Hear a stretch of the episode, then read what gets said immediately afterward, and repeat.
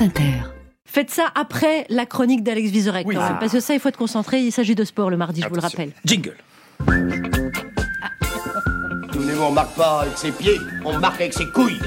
On ne gagne pas avec cette technique. On gagne avec ça. Et dis donc, toi, je suis l'entraîneur de l'équipe nationale de basket pour les défis sur manteau et je cherche des joueurs comme toi. Ah mais je suis pas handicapé, je suis nouvel éducateur. Retenez bien cette phrase, j'y reviendrai. Euh, Aujourd'hui, on va parler de fair play. Alors, euh, pour les Français, le fair play, qu'est-ce que c'est? Alors, d'abord, le, le Robert euh, le définit comme tel acceptation loyale des règles. Du coup, vous imaginez bien qu'ils n'ont pas mis pour illustrer une photo d'Elisabeth Borne. Par exemple, le 49.3, eh ben, ça n'est pas un geste fair play. C'est légal, mais ça n'est pas loyal. Et si je vous parle de ça, évidemment, c'est pour revenir au sport. Énorme amende que devra payer le tennisman français Hugo Gaston euh, au dernier Master 1000 de Madrid. 142 000 euros il a pris, c'est plus que ce qu'il a gagné jusque-là en prize money euh, pour un geste d'anti-jeu. Il a volontairement laissé tomber une balle de sa poche alors que son adversaire devait se matcher Euh, et donc on doit rejouer le point parce qu'il ne peut y avoir que une balle sur le terrain selon les règles. Bon, technique un peu bidon, je dirais technique à deux balles hein, de, sa- de sa part bien sûr. Allez, Euh, on Je vous emmène. Voyons le bon côté des choses. Euh, Un tennisman français qui se fait remarquer dans un grand tournoi, bah c'est déjà pas si mal. Alors, Non, non. bah, on le connaît pas hyper bien. Alors pour vous le situer, Hugo Gaston, c'est le joueur que la Fédération française de tennis euh, avait choisi pour lui attribuer sa wildcard à Roland Garros à la place de Benoît Paire. C'est donc le mec où ils se sont dit ça va poser moins de problèmes que Benoît Paire. Je sais pas si ça nous informe sur le fair play d'Hugo Gaston ou sur celui de Benoît Paire, mais évidemment les exemples d'anti-fair play règnent dans le sport. Tour de France 53, Jean Robic participe, euh, voilà. Mais comme il est trop léger, il va pas assez vite dans les descentes. Il est génial de son directeur sportif. On va prendre des bidons dans lesquels on va mettre du plomb, 9 kilos le bidon. Il arrive au sommet du Tourmalet, il change ses bidons d'eau, on lui met les bidons de plomb.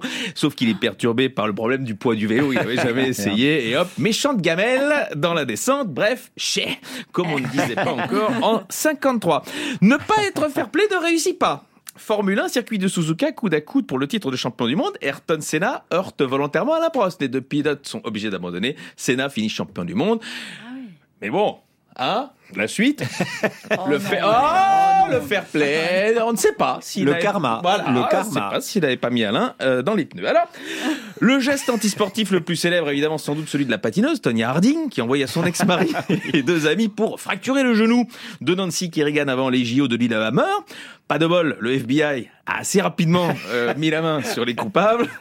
Et oui, quand tu veux briser un genou, mieux vaut ne pas faire appel à des bras cassés. Alors, il y a ceux qui rentrent dans la légende. Non, mais je kiffe. Ouais, mais je c'est pour vous, je, je ne parle qu'à vous, c'est- Charlie. C'est pour moi.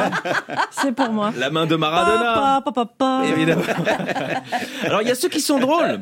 Il y a des jumeaux qui ont parcouru chacun la moitié d'un marathon, Ah, mais qui se sont fait repérer parce qu'à l'arrivée, il n'avait pas la montre au même poignet. pas de chance. Et alors, il y a ceux qui sont très futés, décembre 90, hippodrome en Louisiane, Sylvester Sly Caramouche, est coté à 23 contre 1. A priori, c'est pas lui qui doit gagner. Et pour cause, il est dernier. Sauf que énorme brouillard. Donc, à un moment, l'avant-dernier tour, il s'arrête dans le brouillard. Mais non. Les autres font un tour de Pas plus, il part avant. Est-ce qu'il gagne pas? Et ça, c'est pas fair play, mais c'est brillant. Une tricherie qu'on peut qualifier Ah oui. d'évangélique. Les derniers seront les premiers.